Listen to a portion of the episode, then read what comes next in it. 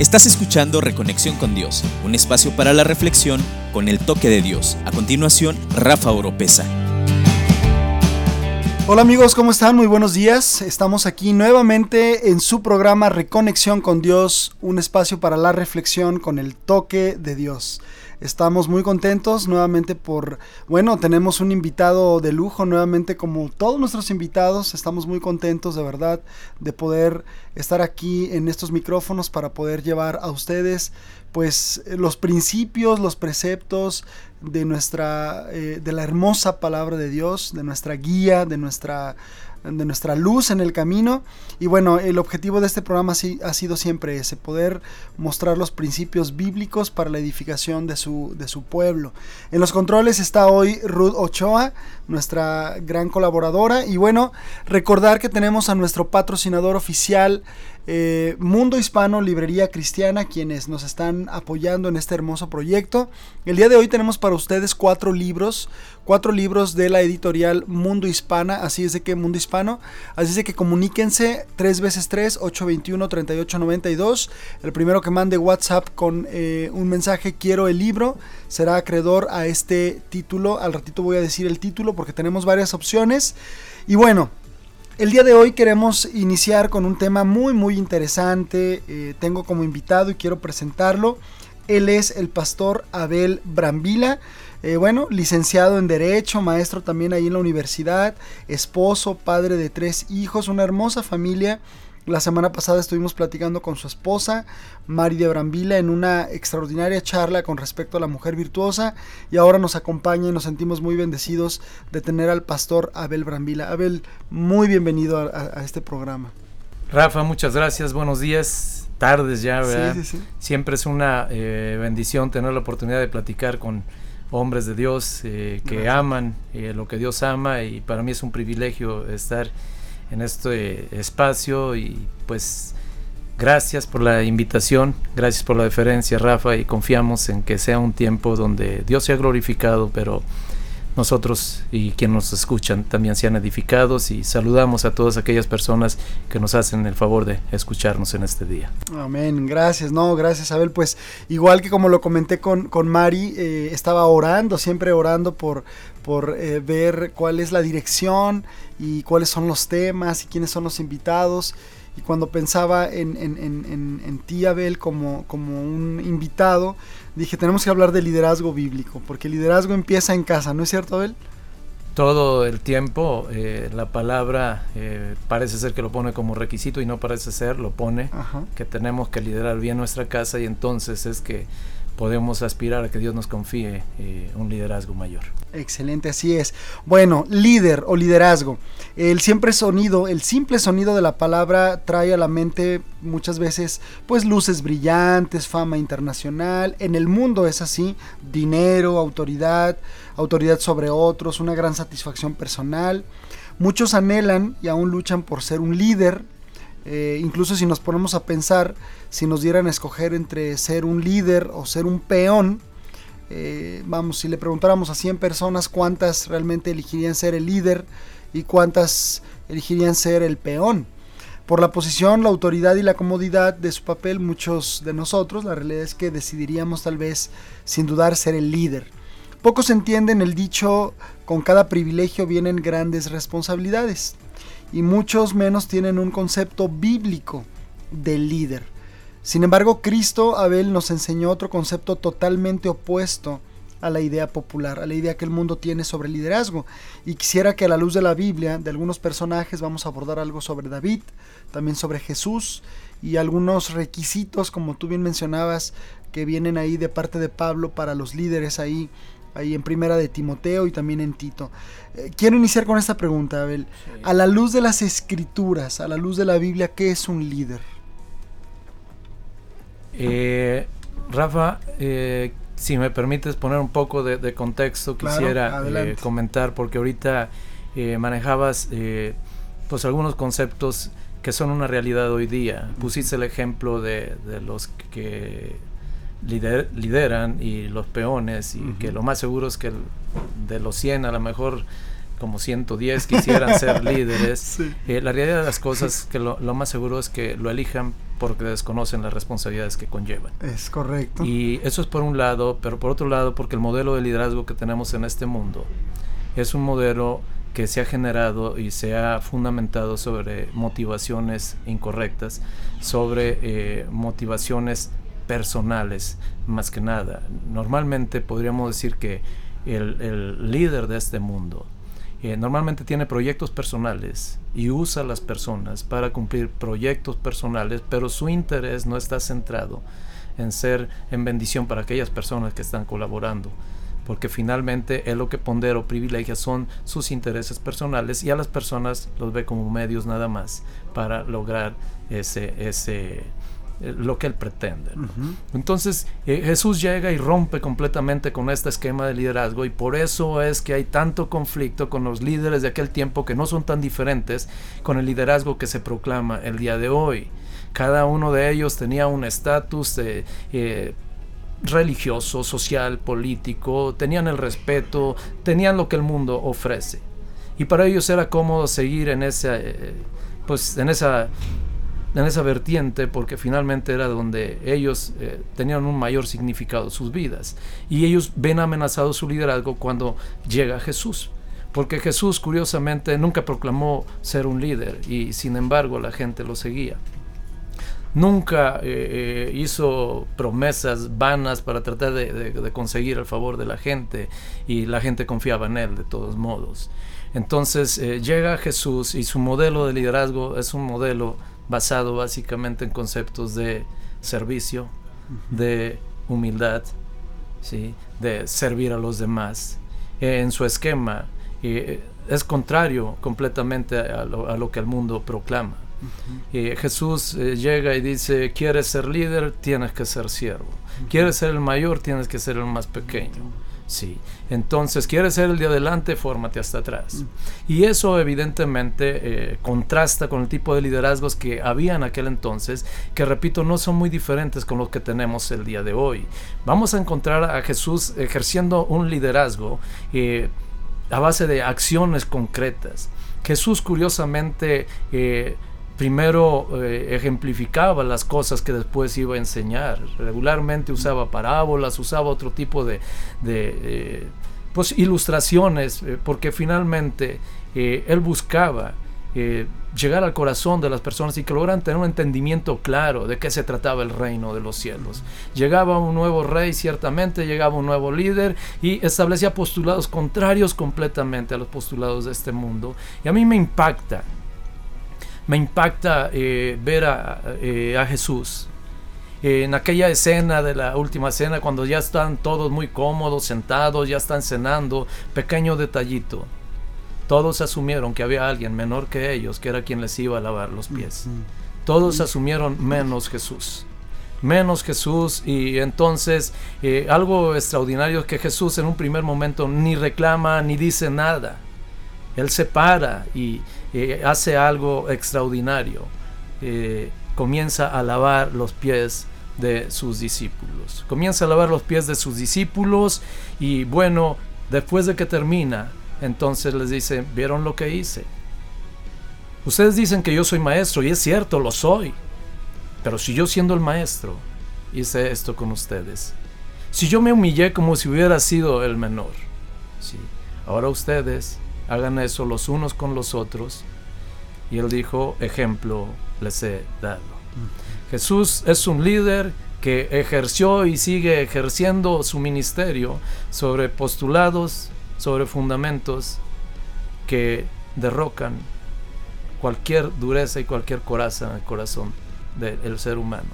El ser humano está listo eh, para confrontar y rechazar cualquier mensaje que desde nuestra boca nosotros le, le compartamos, pero no tiene posibilidad alguna de rechazar un evangelio o un mensaje que se predica a partir de acciones concretas que hacen sentir a la otra persona su valor, que le hacen dar cuenta a la otra persona que realmente es alguien, porque finalmente la gente vive y muere por ser alguien en esta vida, está harta del anonimato y Jesús viene a dar significado, a dar identidad a la vida de cualquier persona. Frente a eso, ¿qué puedes hacer sin que te lo pida? Por lo único que dices, mi mayor privilegio es seguirte y servirte. Y esa es la clase de liderazgo que vino Jesús a mostrar, a enseñar aquí en la tierra y de la cual responsabilizó a sus discípulos de seguir fluyendo en ese mismo liderazgo.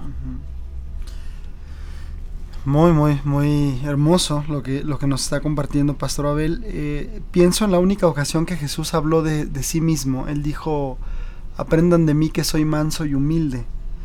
Eh, y pienso que son dos cualidades o dos características, dos rasgos que todo líder cristiano, cristocéntrico debiera de tener.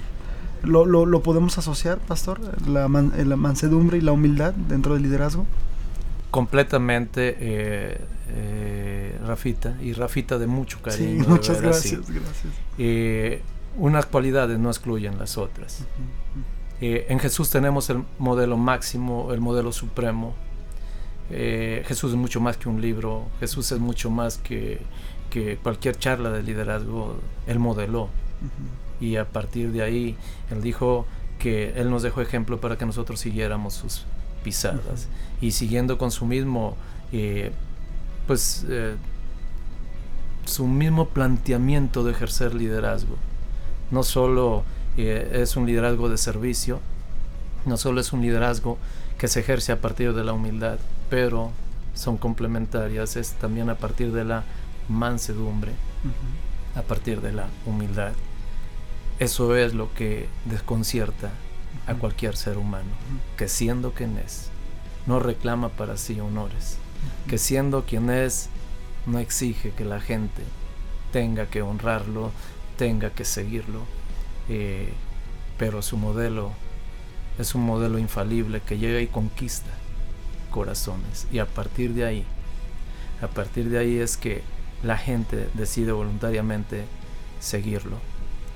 Porque, híjole, algo que vemos en, Jesús es el, su impresionante liderazgo. Había momentos que la gente lo quería seguir y él decía, no, vete a tu casa, vete a otro lado, o sea, no me sigas.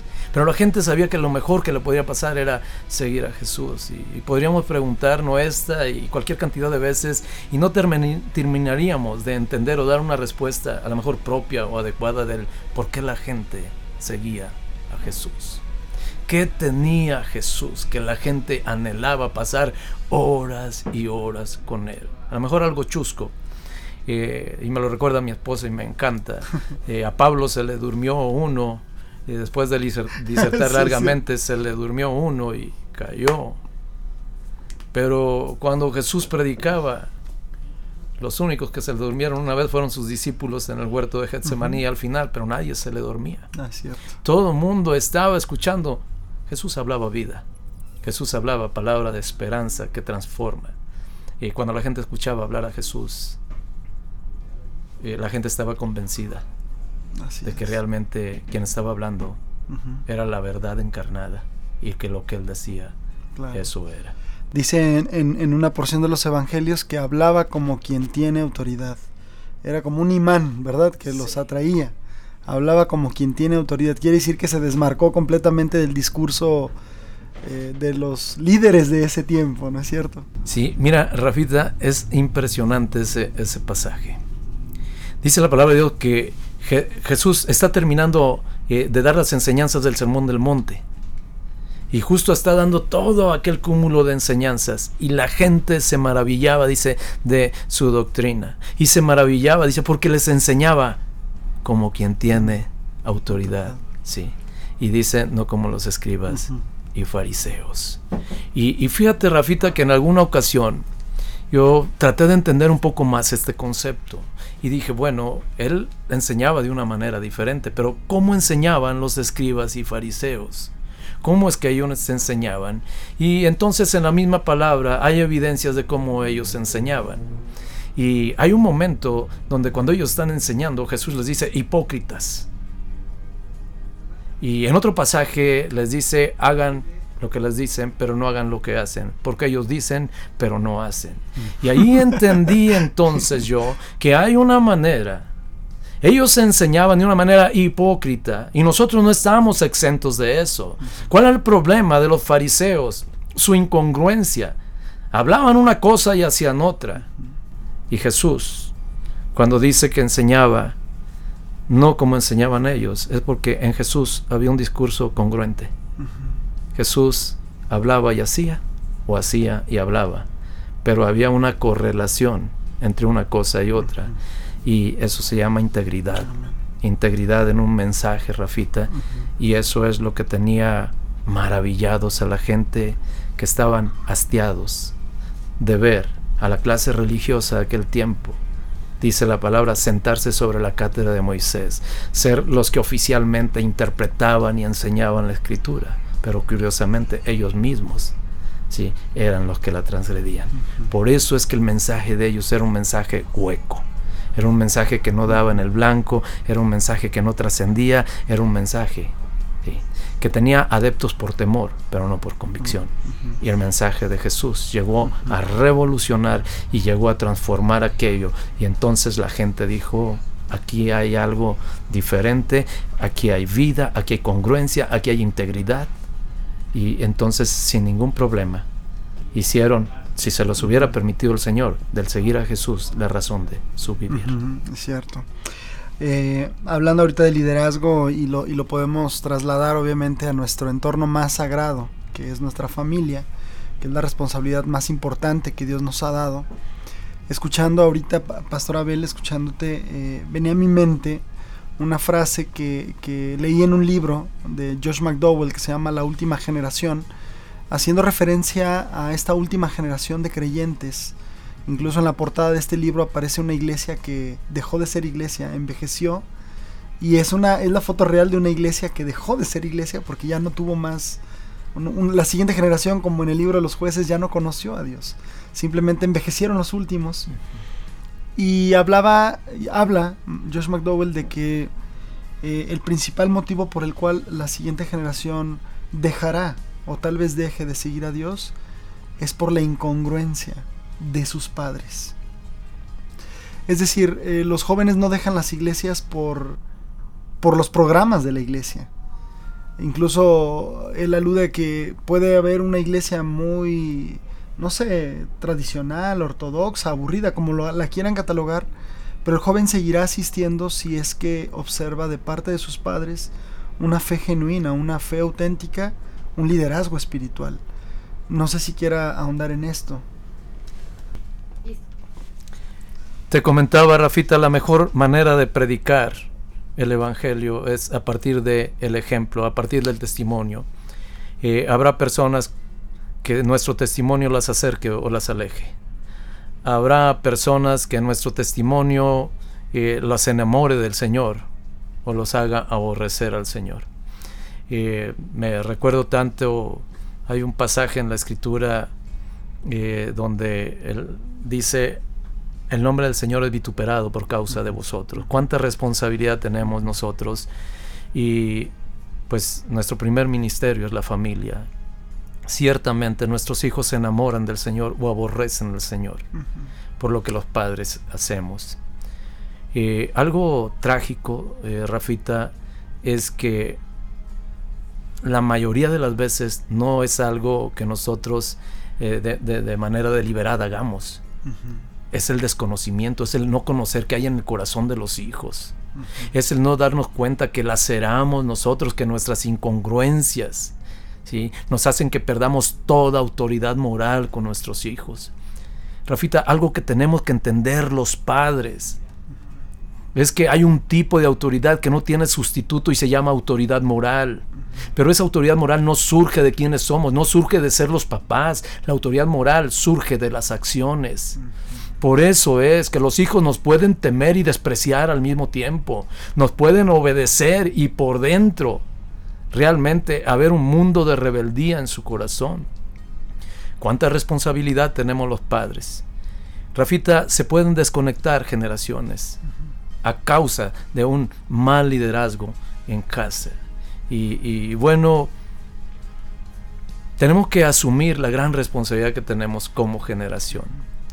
Eh, te comento, hay algo que a nosotros nos ha dolido, nos ha dolido. Y si tengo oportunidad de pedir perdón a esta generación, yo tengo que asumir responsabilidad. Tal vez por mí, pero tal vez por la generación que somos. La generación de mi edad, 10 años más, 20 años más, 20 años menos, son mi generación. Se van a ir o nos vamos a ir unos antes que otros, pero somos la misma generación. Pero hay una generación que viene tras de nosotros. Es una generación que no eligió vivir lo que está viviendo, pero no se le ha dado opción. No ha tenido ejemplo, no ha tenido instrucción, no ha tenido modelos que inspiren a seguir. Y ahí somos responsables y el día de, hoy hablamos de a veces hasta de manera eh, peyorativa de la, de la generación de jóvenes actuales. Y no nos damos cuenta que al condenarlos a ellos nos condenamos nosotros mismos, porque nosotros somos quienes hemos generado esa generación. Y es bueno que reflexionemos, eh, Rafita, y esto lo llevamos a todos los niveles. Podríamos hablar atinadamente de nuestra propia casa pero podríamos hablar de la iglesia, podríamos hablar de la empresa, podríamos hablar de la escuela, podríamos hablar de todo.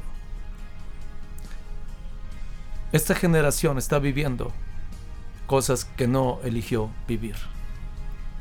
Alguien se encargó antes de esta generación de trastocar, de modificar el orden de Dios para ellos. Hay alguien la palabra de Dios dice en Miqueas, hombre, Dios te ha dedicado lo que es bueno, te ha dicho lo que es bueno y qué pide Dios de ti. Ahí nos queda claro que no es función del hombre determinar lo que es bueno o lo que es malo. Lo que es bueno y lo que es malo se dijo desde el principio. No es, no, no es una facultad que se nos ha entregado a nosotros. Sin embargo, esta generación y las que nos han precedido han jugado a ser semidioses. Y eso es una generación peligrosa de la que hablaba Pablo a Timoteo cuando lo decía en los postreros tiempos. Va a haber una generación de hombres peligrosos, engañadores, que a lo bueno van a llamar malo y a lo malo van a llamar bueno. Amadores de sí mismos. Amadores de sí mismos.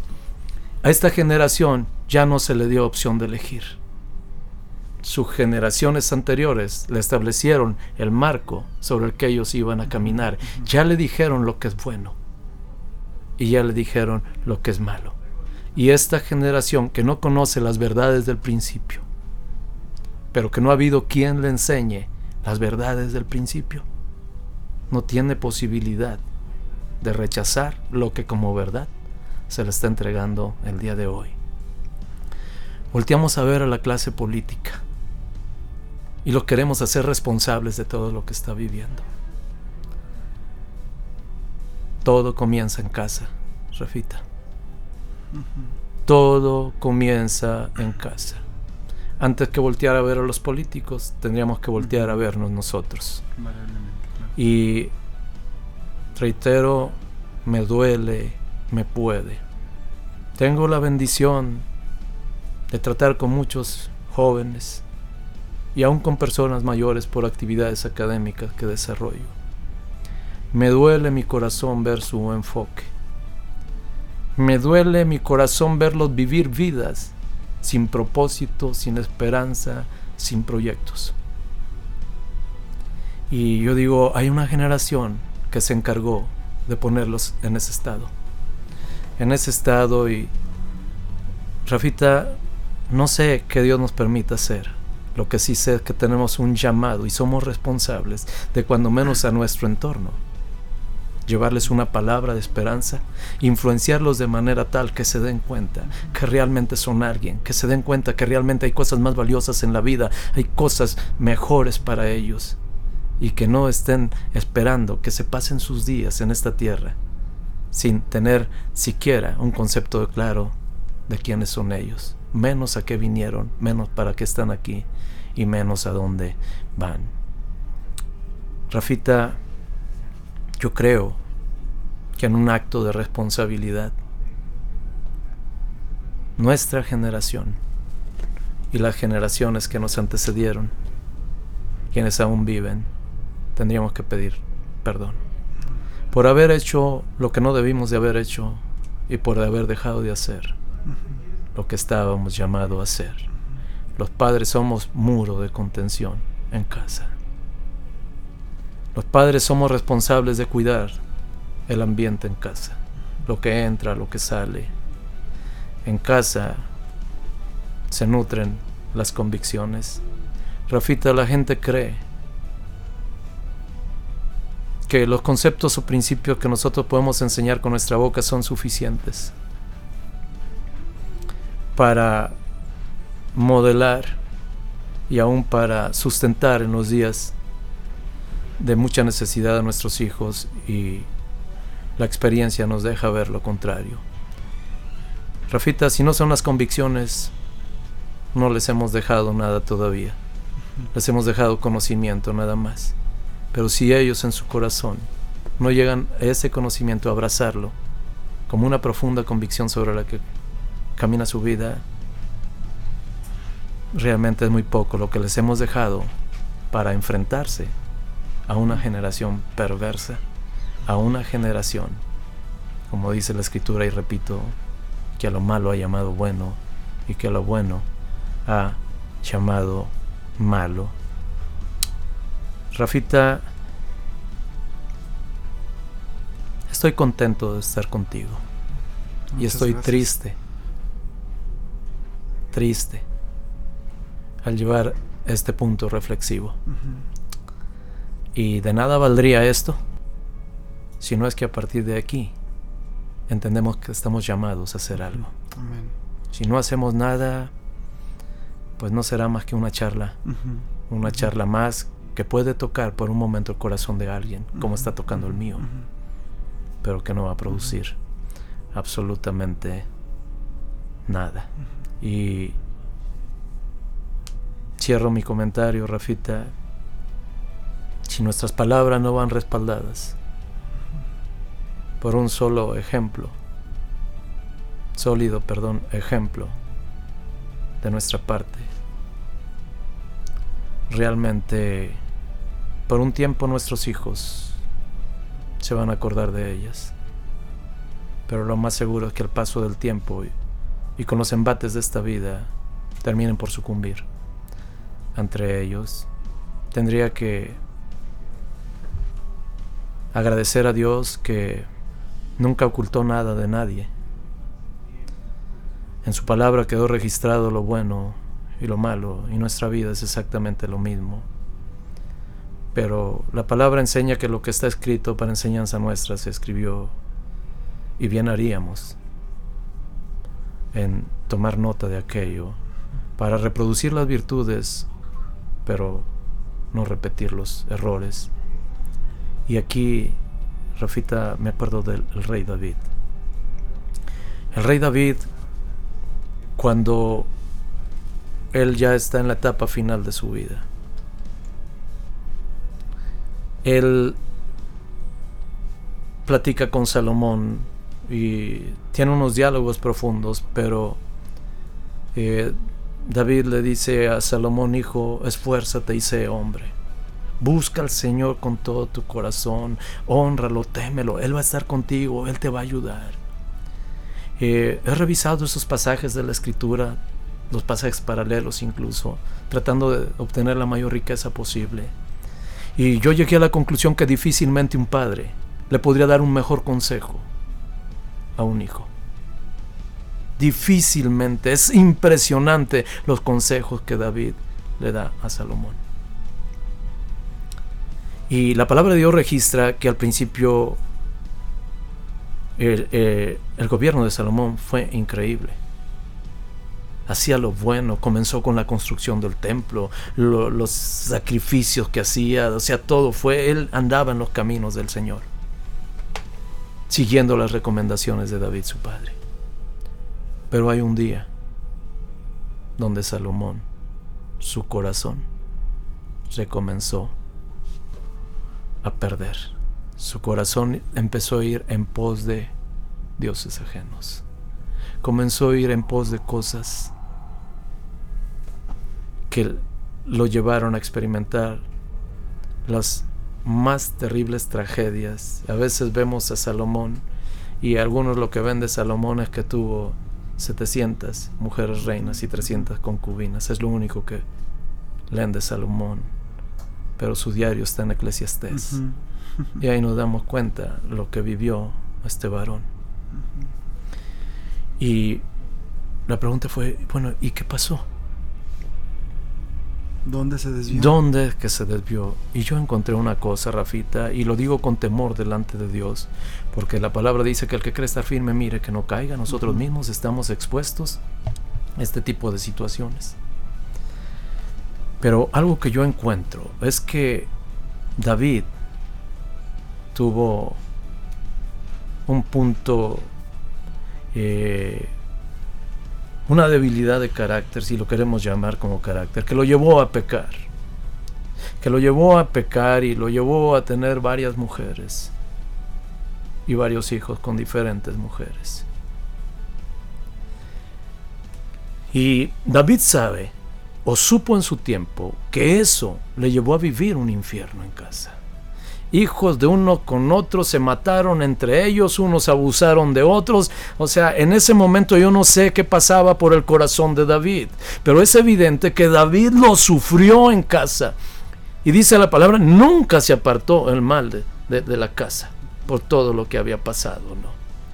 Pero entonces, cuando yo regreso a la serie de consejos que David le estaba dando a Salomón, si David sabía que vivir de esa manera Iba a terminar conflictuando su vida y su existencia completamente.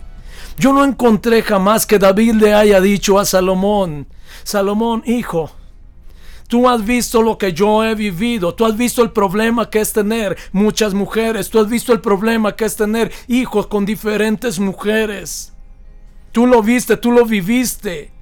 Tú estuviste expuesto cuando Adonías, tu hermano, te quiso quitar el trono también. Cuando Absalón cuando Amnón, cuando Tamar, tú lo viste todo. Hijo, es lo peor que tú puedes hacer en la vida. Y la pregunta es, ¿por qué no se lo dijo? Y la respuesta es muy sencilla, porque no tenía autoridad moral para hacerlo.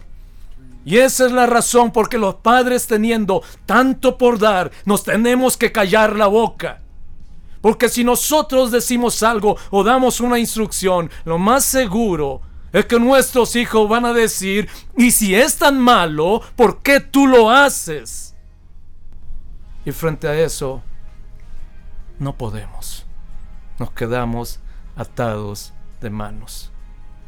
Y esta generación está ávida de modelos de liderazgo temerosos de Dios, que tienen un profundo conocimiento de la palabra, pero que son congruentes e íntegros entre lo que dicen y predican y lo que hacen. Y creo yo que es una deuda que tenemos con esta generación. Híjole, ha, tocado mi corazón de una manera tremenda lo que, lo que acaba de compartir. Pastor Abel ha sido realmente eh, muy revelador. Eh, escucharlo de esta manera también, escucharlo de esta forma eh, sigo pensando, sigo pensando que en medio de esta generación de la cual yo tengo que reconocer que nunca lo había visto desde esta perspectiva, tal vez veladamente lo había tratado de, de asimilar como tal el hecho de que la generación que tenemos ahora es resultante de lo que nosotros dejamos de hacer o de lo que nosotros hicimos.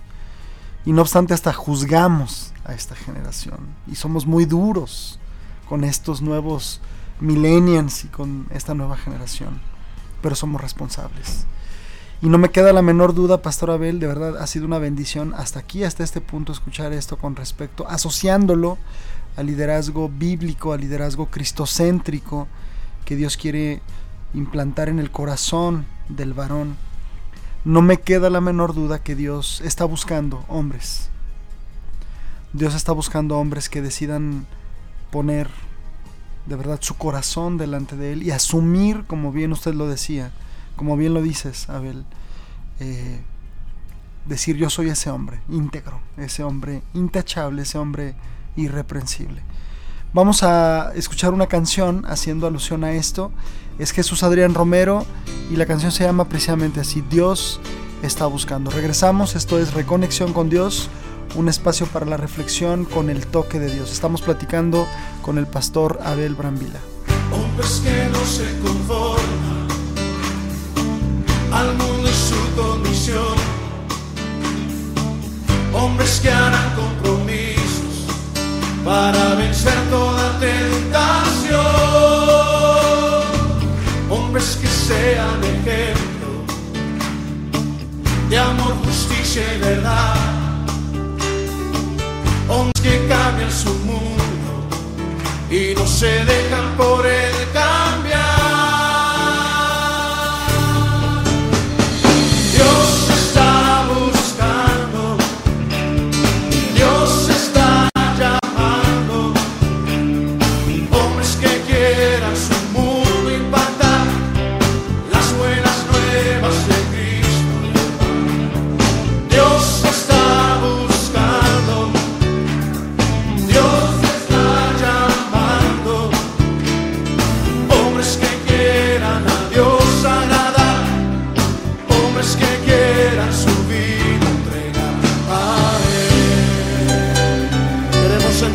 A ti, Señor, para que nos uses.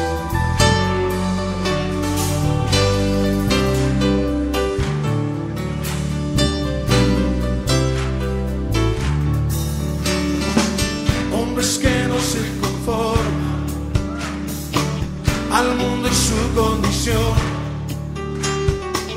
Hombres que harán compromisos para vencer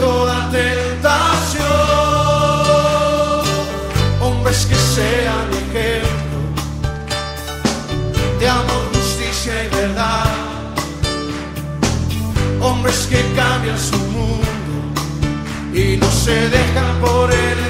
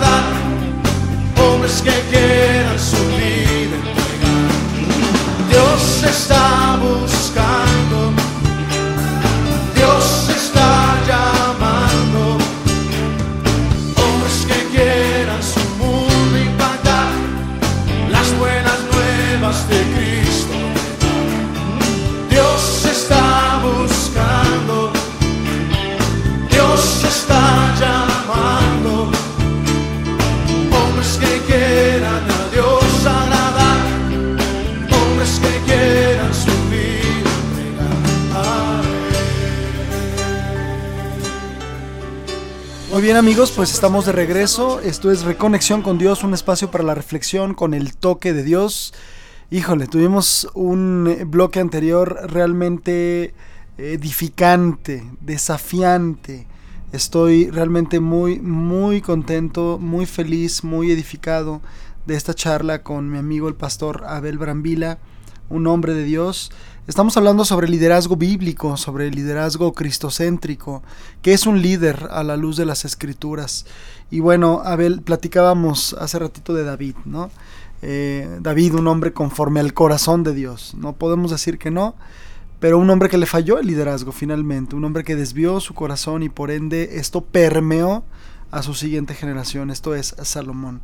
Creo que lo expusiste con mucha claridad y, nos queda realmente muy, muy claro eh, qué, papel tan importante tenemos como padres en la formación, en la edificación y en el trayecto de nuestros hijos. Eh, era muy, muy desafiante, estaba yo muy desafiado escuchándote y, cómo es que nuestro trayecto hará que nuestros hijos den una vuelta menos o una vuelta más. O mencionaste un término que dolió en mi corazón, pero que me pone alerta, o que sucumban que sucumban, porque finalmente creo que es nuestro ejemplo, nuestro modelo, nuestro legado, lo que los puede de alguna manera ellos eh, mantener de pie, ¿no? El, amor por Dios que ellos puedan ver en nosotros. Hace ratito, antes de iniciar el programa, Abel, mencionabas eh, una frase, me gustó mucho, ¿no? Dios al que llama, sustenta, Dios... Ah, no sé si me la quieres decir, porque creo que tiene que ver con liderazgo.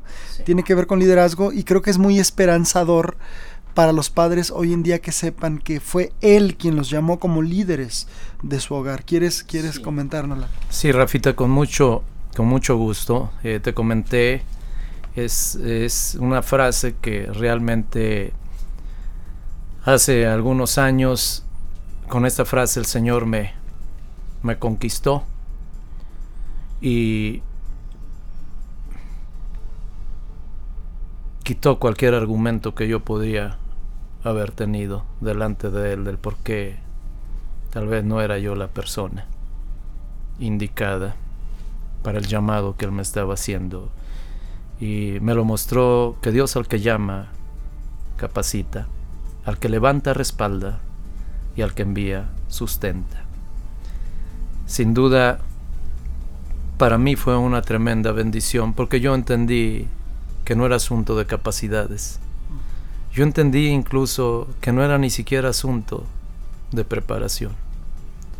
Que lo verdaderamente era lo verdaderamente importante era el llamado y el respaldo de quien te llamó. Rafita, habrá muchas personas que eligieron ser padres. Habrá otros que no lo eligieron. Pero ser padre siempre será una bendición. Y ser padre también es un llamado. Y yo creo que Dios no hace acepción de personas. Yo creo que al día de hoy no habemos un solo Padre, que si reconociendo nuestros hierros, nuestras fallas, nuestras inconsistencias, nuestras carencias, que nos acerquemos a Dios y que Dios no nos ayude en este proceso. Dios nos hace responsables de ejercer un sabio liderazgo primariamente sobre el núcleo que nos ha confiado, que es nuestros hijos, nuestras esposas, ejercer un sabio liderazgo sobre nosotros mismos, sobre nuestro cuerpo, sobre todo lo que eh, Él nos ha dado en administración y de lo que nos va a pedir cuentas. Y yo quisiera, Rafita, de dar una palabra de esperanza a todos aquellos líderes.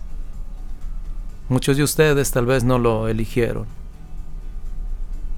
Nadie les preguntó si querían ser líderes o no. Y un día se vieron sorprendidos en esa increíble tarea. Les habían confiado un grupo y con ello la responsabilidad de liderar. Y ante esa responsabilidad todos nos sentimos incapaces y lo somos. Pero la palabra de Dios nos deja ver que nuestra capacidad viene de Dios, no es natural en nosotros. Pero a cada uno de ustedes yo quisiera dejarles una palabra de, de esperanza. Quisiera verdaderamente inyectar en ustedes pasión, ganas de hacer lo que es correcto y ver a disposición de ustedes la gracia de Dios para llevarlo a cabo. No es fácil liderar al estilo divino.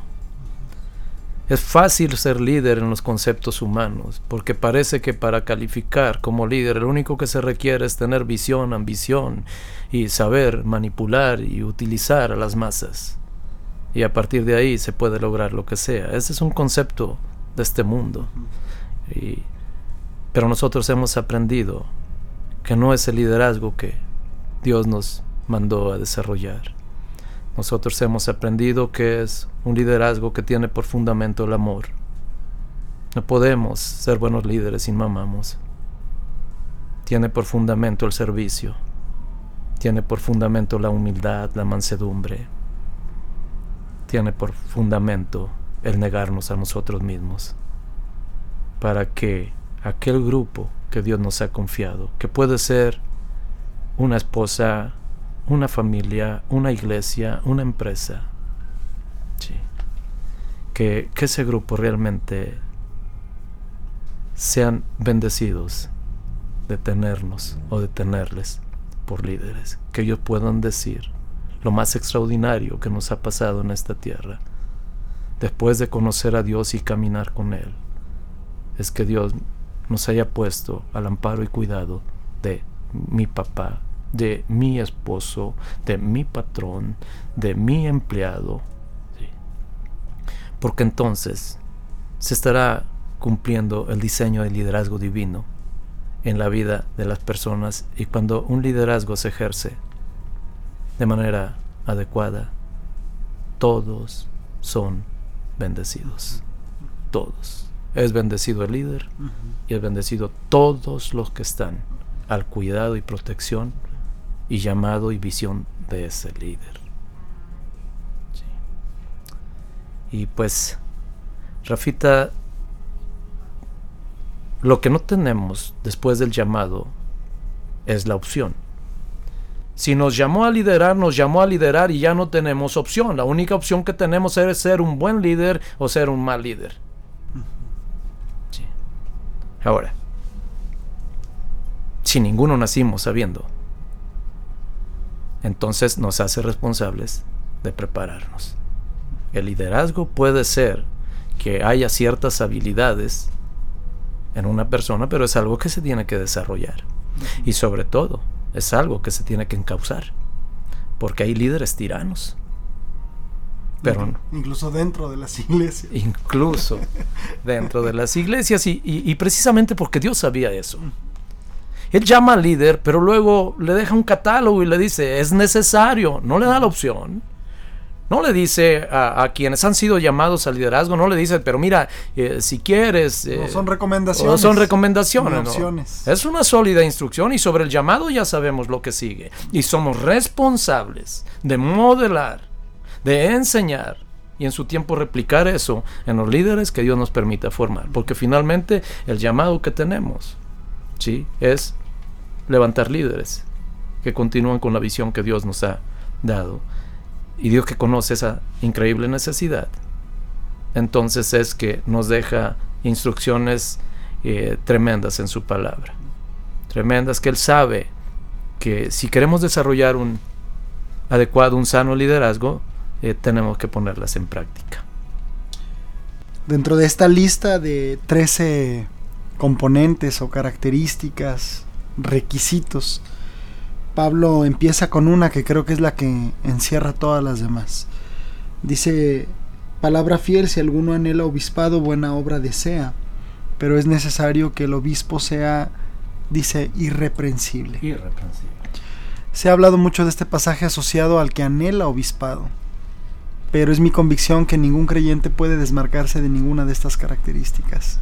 No sé si compartes conmigo esta apreciación, a ver completamente. alguna vez escuché, Rafita, a un varón de Dios decir algo que, que en aquel entonces no entendí como lo entiendo hoy. Pero él dijo, sufre tanto aquel que sin ser llamado al ministerio quiere ir, como aquel que siendo llamado no quiere ir. Si Dios te llama, si Dios te llama, no hay opción. No hay opción. Eh, podemos sufrirlo, o podemos agradecerlo. Alguna vez, Rafita, hace algunos años, me dijo un varón cuando Dios me llamó al ministerio, con mis luchas, con mis conflictos, fuera del aire, fuera del aire, perdón, te platiqué un poco de cosas que yo tuve que este varón me vio y me abrazó y me dijo algo que en aquel entonces no entendí, entendí perdón, completamente. Él me dijo que no había llamado más alto, que no había privilegio más honroso que pudiéramos tener en este mundo que haber sido llamado por Dios al ministerio. Y puedo decir al paso de los años que efectivamente no tenemos mayor privilegio que sabernos siervos del Dios Altísimo que sabernos instrumentos, canales a través de los cuales fluye su gracia, canales de esperanza, canales que traen orientación, que traen rumbo, dirección, propósito, canales a través de los cuales la gente vuelve a creer en Dios, se vuelve a acercar a Dios y pues tan honroso privilegio conlleva, por supuesto, una altísima responsabilidad. Eh, somos llamados, pero no a improvisar. Somos llamados a dar en el blanco. Somos llamados a hacer lo que Dios quiere que hagamos. Rafita, hablabas de una palabra y atinadamente lo dijiste, lo encierra todo. El siervo de Dios es necesario, no es opción, es necesario que el siervo de Dios sea irreprensible, irreprensible. A veces creemos que la palabra irreprensible significa que tiene que ser una persona que nunca se equivocó en la vida, que nunca falló en la vida, que nunca pecó en la vida. Ese ser humano no existe. Ese ser humano será producto de la mitología o pues eh, de, de sueños de las personas. Ese ser humano no existe. Todos quedamos encerrados en una declaración de Jesús que dice por cuanto todos pecaron. Y ahí estamos incluidos eh, todos, por supuesto, todos. Pero la palabra irreprensible sí nos habla de una persona que cuando se ha equivocado conoce el camino de regreso al Padre. Una persona irreprensible es que en el justo momento no se le pueda reprender por algo. No quiere decir que en su pasado no se haya equivocado. Si se equivocó, restauró, se arrepintió, fue perdonado, se le extendió gracia. Y al día de hoy, si camina de una manera recta delante de Dios, esa es una persona irreprensible. Entonces tenemos que entender nosotros que el llamado a ser irreprensibles abarca que en todo momento nosotros tenemos que estar en una posición adecuada para el servicio, porque Dios usa vasos limpios. Dios usa vasos de honra.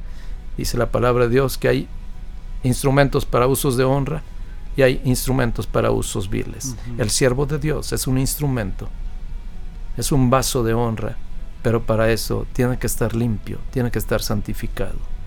Por eso eh, es bueno para nosotros mismos eh, aplicarlo siempre.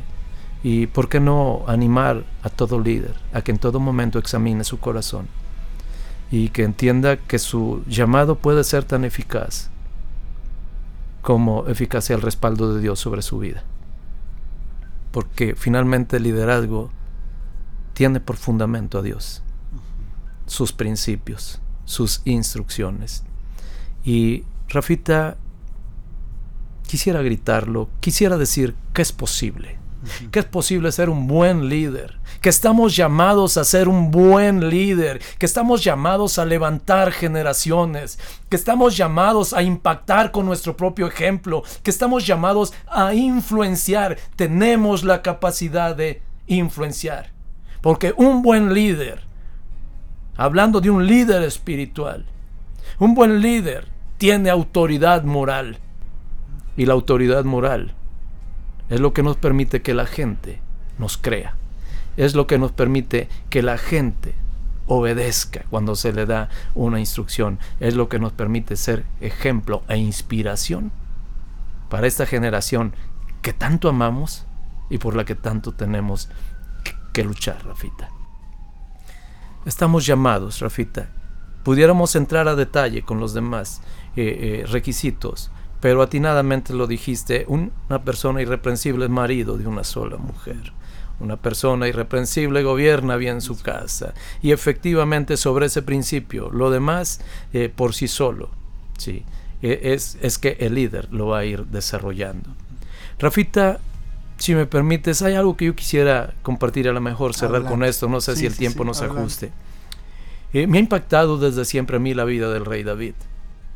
Me ha impactado desde que se menciona por primera vez en la Biblia hasta el final de sus días, hasta donde proféticamente se dice que va a volver a levantar al príncipe David en el milenio.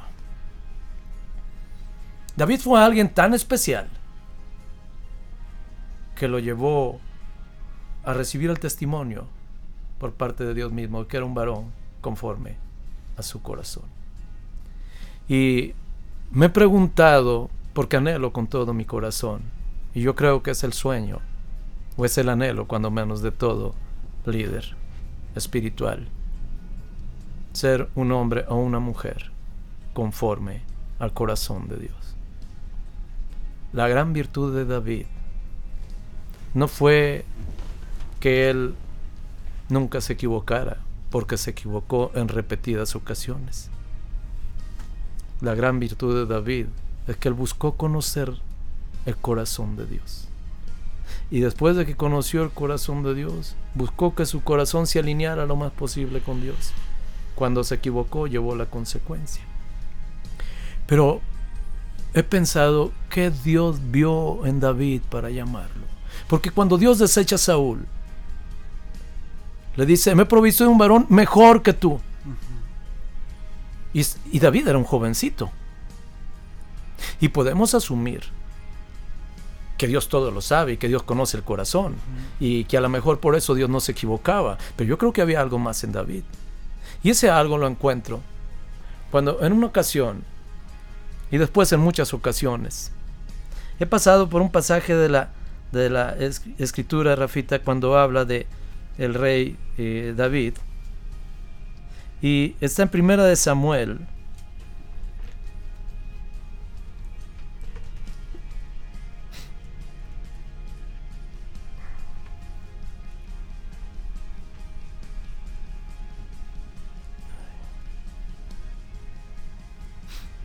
En el capítulo 16, en el versículo 4 en adelante, vamos a ver, eh, eh, en el contexto, aquí David había desobedecido y había sido desechado. Y entonces cuando el Espíritu de Dios se aparta de Saúl, viene un espíritu malo a atormentar a Saúl. Y cuando Saúl está muy atormentado, los criados que están cerca de él, ¿sí? le dan un consejo. Si me permites, Rafita, quisiera leer, leer un poco dice, el espíritu de Jehová se apartó de Saúl y le atormentaba un espíritu malo de parte de Jehová. Es decir, Dios permitía. Más que enviarlo, Dios permitía. Antes no lo podían tocar, ahora lo pueden tocar. ¿sí? Y eso lo sabe el diablo. El diablo sabe que hay personas a las que no puede tocar, lo supo con Job. Y bueno, aquí él entiende, ¿sí? Se, se, aparta, entonces viene un espíritu malo. Dice, y los criados de Saúl le dijeron, he aquí ahora, un espíritu malo de parte de Dios se atormenta. Diga pues nuestro Señor a tus siervos, que están delante de ti, que buscan alguno que sepa tocar el arpa, para que cuando esté sobre ti el espíritu malo de parte de Dios, él toque su mano y tengas alivio. Y Saúl respondió a sus criados, Buscadme pues ahora alguno que toque bien y traedlo, traédmelo. Versículo 18 dice, entonces uno de los criados respondió diciendo, he aquí, yo he visto un hijo de Isaí de Belén, y da una serie de cualidades, de características de este joven pequeño. Es decir, Dios conocía su corazón, pero la gente a lo mejor no conocía su corazón, pero conocía sus acciones. Y esas acciones los llevaban a las personas a darse cuenta que era un joven ¿sí? que era agradable delante de Dios. Y entonces dice eh, que conoce, pues, es hijo de, de, Isaí. Lo primero que dice, que sabe tocar. Y que sabe tocar. ¿Qué es lo que sabía hacer este joven? ¿Cuál era el problema de Saúl? Que venía un espíritu malo y lo atormentaba, se generaba un ambiente eh, eh, espiritual terrible de lo que él terminaba siendo víctima. Y entonces dice, pero si hay alguien que sepa tocar, va a cambiar el ambiente espiritual y ese espíritu ya no te va a poder atormentar. Entonces, esta cualidad de David, yo creo que es una cualidad que debe tener todo líder. Establecía un ambiente espiritual, doquiera él llegaba. Un líder ¿sí? espiritual es aquel que en casa, en la congregación, en la empresa donde está, en el camión donde se sube.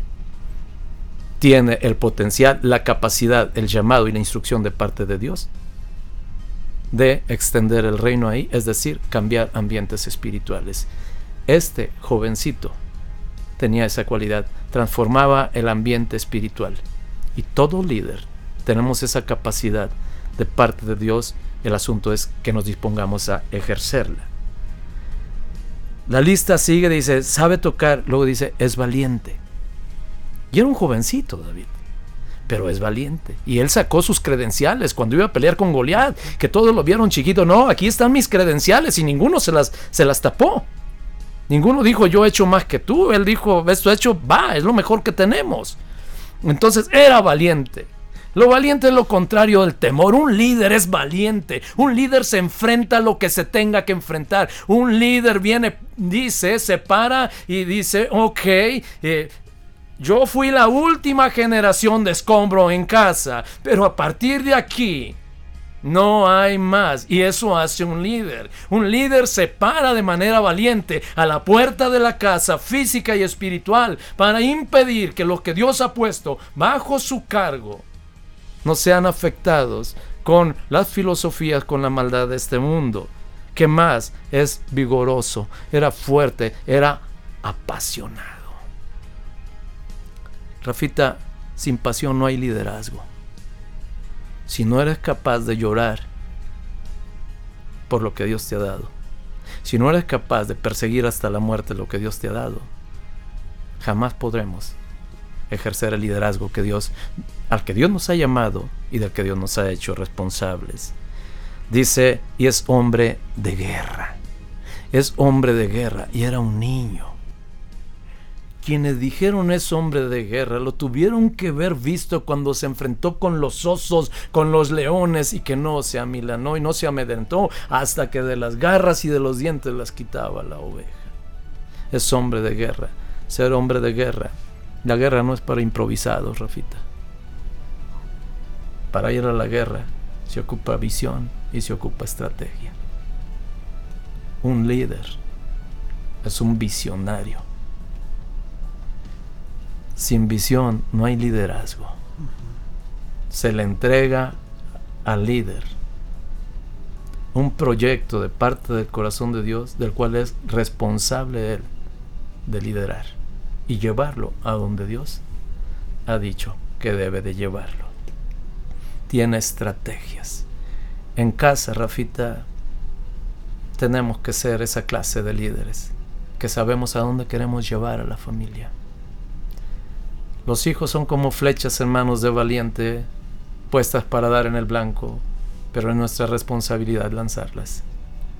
Y un líder se ha ejercitado en eso dice la palabra de, Dios, sigue hablando Rafita.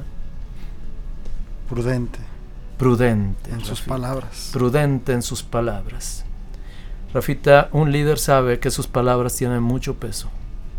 Un líder sabe que sus palabras marcan. Un líder sabe que las palabras dichas por él hacen que la gente crea o hacen que la gente se desanime.